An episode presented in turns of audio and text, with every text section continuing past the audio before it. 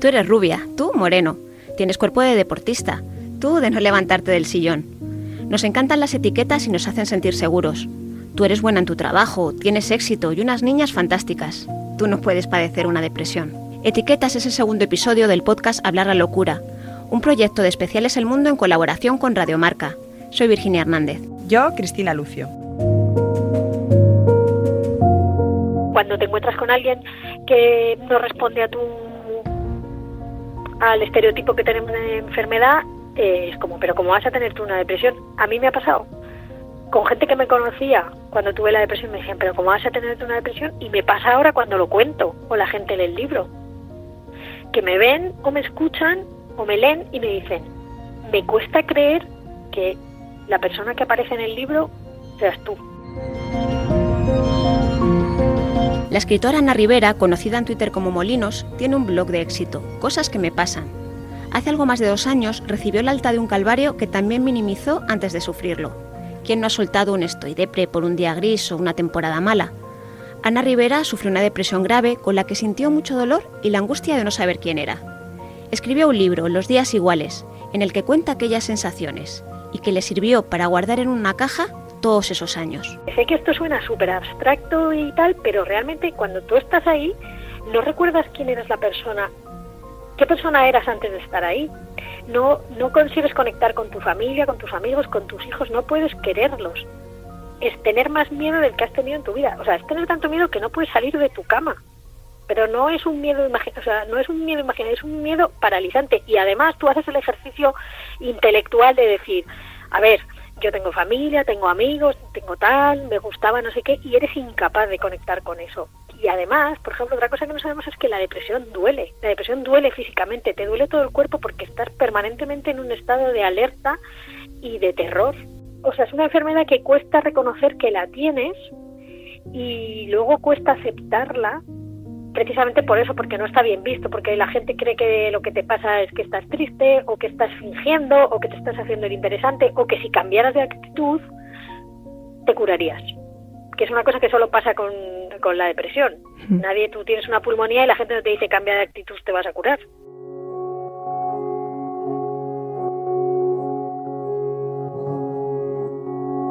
Mariluz Montesinos es neurocientífica, tiene un grupo de rock, una hija y no para.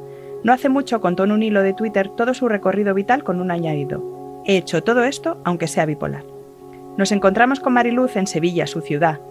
Dice que se pringó en contar lo que le pasaba porque visibilizar es importante y porque su testimonio puede ayudar a otras personas.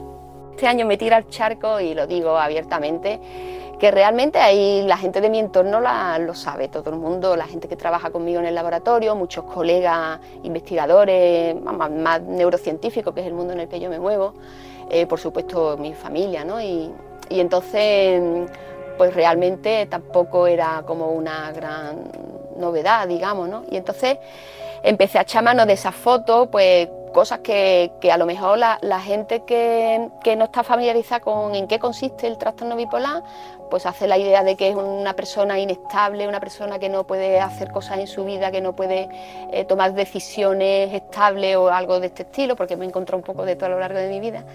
Eh, y yo quería mostrar un poco con el, con, la, con el hashtag que se proponía, ¿no? de This is Bipolar. Y es, pues muéstrate como tú eres, cosas que tú haces, y eso también es bipolar también bipolaridad, ¿no? Y entonces pues así empecé, ¿no? Pues eso no me ha impedido pues em, eh, dirigir tesis, montar un laboratorio, ser madre, casarme dos veces, em, divertirme con mis amigos, eh, hacer cosas chulas, colaborar en la radio de la Universidad de Sevilla, por ejemplo, que era otra de las fotillos, o yo qué sé, o, o tocar con, con, bandas emblemáticas de aquí de Sevilla, ¿no? Yo me he ido dando cuenta de que de lo que no se habla no existe y cuando en mi experiencia yo lo he dicho a colegas míos, a amigos, tal, en mi entorno, a lo mejor de trabajo, ¿no? Y he dicho, y lo he dicho con naturalidad, pues mira, yo a veces antes decía, tengo un trastorno bipolar, ahora digo, ahora soy bipolar. Eh, tengo un trastorno bipolar. Y, ah, sí, tal, ¿y tú qué tomas? No sé, pues mira, los cócteles de cosas, ¿no? Que cada uno no sé qué. Ah, y entonces eh, mucha gente me decía, ah, pues tú sabes que yo tengo un trastorno obsesivo compulsivo, no sé cuánto, no sé qué. Ah, ah, pues tú sabes que yo tengo depresión, no sé qué, yo estoy haciendo psicoterapia, patatín, y tú qué esto, y tú qué lo otro. Y, y yo decía, pero bueno, si es que está la gente alrededor mía que están todos callados, yo no lo hubiera dicho nunca tampoco, ¿no? Eh, y entonces yo me di cuenta que era muy, muy, muy frecuente tener algo que se pueda eh, normalizar hablar de salud mental, porque salud mental es salud también, y yo eso lo veo claro, soy neurocientífica además, y yo sé que cada uno somos las personas que somos por cómo nos funciona el cerebro, esa es mi manera de verlo, eh, y no hay dos cerebros iguales. Y entonces, esto que se llama de la, normalidad, ¿qué es normal? Bueno, pues nadie somos normales, verdaderamente, porque tú puedes ser normal para esta característica, pero te sales de esa curva, ¿no? de esa campana de Gauss de la normalidad para 30 otras o lo que sea. Y al final, de esa mezcla de, de características de cada uno, pues somos las personas que somos.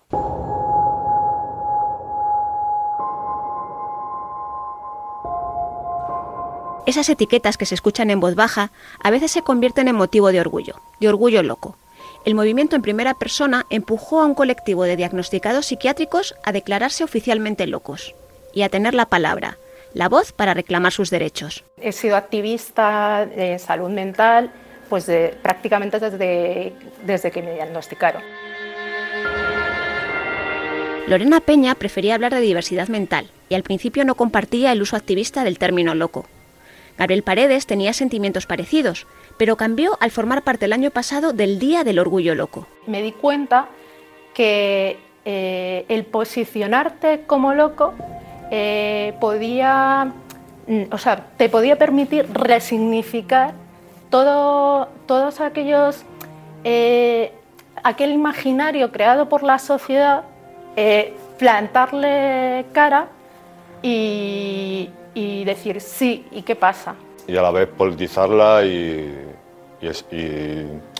que nos valga también como, como algo en lo que sustentarnos para poder reivindicar nuestros derechos de manera que, que no tenga que ver, por ejemplo, con la denominación de enfermedad mental, enfermo mental, que te posiciona en un sitio en el que tú no tienes ninguna capacidad de decidir, siempre de, ni, de, ni de demostrar tu disconformidad ni posibilidad de exigir tus derechos. Lo que realmente me importa y por lo que realmente estoy aquí es eh, eh, por el tema, para, para, reivindicar el tema de derechos humanos, porque eh, las asociaciones, por ejemplo, de familiares han hablado muchas veces de salud mental, pero todo desde un punto de vista como muy light, se habla de estigma, que ciertamente el estigma de alguna manera es la base que sustenta el, el, el sistema eh, eh, que supone el, o sea, ese sistema eh, que, que está basado en la coerción y en la vulneración de derechos. Pero lo que nosotros realmente queremos es que la sociedad se dé cuenta de que nuestros derechos eh, valen igual que los del resto. Alfonso Alonso, compañero de Lorena y Gabriel en el colectivo Orgullo Loco Madrid, ve algunos logros, aunque mucho camino por delante. Ahora lo que sí que hace poco, recientemente hemos conseguido es que las personas que, que estén tuteladas puedan ejercer su derecho a voto. Oye, sí, eso la verdad es que es un pasito ¿no? que, la verdad es te motiva. Hay varios partidos que están incluyendo nuestras reivindicaciones en su programa y oye, pues te da, te da mucha alegría. El derecho a libertad de expresión, o sea, el poder contar qué es lo que me está pasando sin tener que recibir la presión de, de la sociedad, por ejemplo. Poder decir que tengo eh, que tengo una diversidad mental eh, abiertamente sin que por ello se me juzgue o se me, se me descalifique o se me trate como persona de segunda categoría. ¿Y cómo se combate esa ignorancia? Eh, la verdad es que los medios de comunicación tienen un papel ahí bastante importante. y también con educación desde pequeñitos. Eh, desde pequeñitos, con los medios de comunicación. Eh, yo creo que es lo más importante de todo. O sea, eh, la televisión hace mucho daño también. Hitchcock es nuestro mayor nuestro mayor juez. En el próximo episodio de Hablar la locura analizaremos cómo el cine ha modelado la imagen del loco que tenemos en la cabeza.